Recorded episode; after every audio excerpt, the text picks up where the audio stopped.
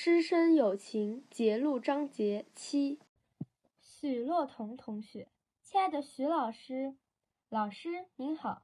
刚升上中午的这一个月来，我好像突然忙碌了许多。从早上八点开始上课，一直到四点放学，才终于可以喘一口气。但是不同的职务和作业却又夺去了我休息的时间。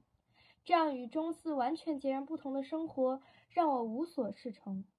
所以我希望能从您这里得到一些建议。想让我忽然变得忙碌不已的原因是参加了学生会。现在回想，当初的决定的确很不周全。没想过中午的学业会是如此繁忙。虽然不同的老师都劝过我们班的同学不要参加，可是当时已经准备的差不多了的我们，还是毅然参选。一个星期中，不但要在全校到处宣传，弄得身心俱疲，回家后还要整理不同的福利活动和制作短片，进一步剥夺了我花在学业上的时间。所以这几天下来，我虽然勉强能准时完成作业，但是上课时因为睡眠不足，偶尔也会出现打瞌睡的情况，让我十分苦恼。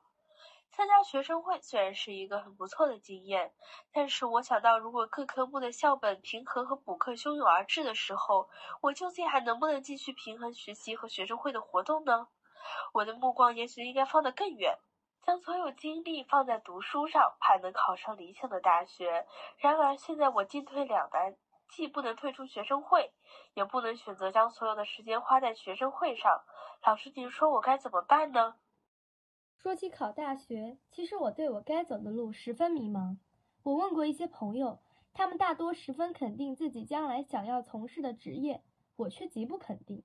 我曾经想当一个作家。但是我自认文笔还没达到那个程度，也想过要当一个摄影师，但是那似乎只是当时一时兴起的念头。更想过要当一个城市设计员，但是又总觉得自己没有那个能力去读电子工程。总之，我想过很多未来职业的可能性，却一次又一次的否定了自己。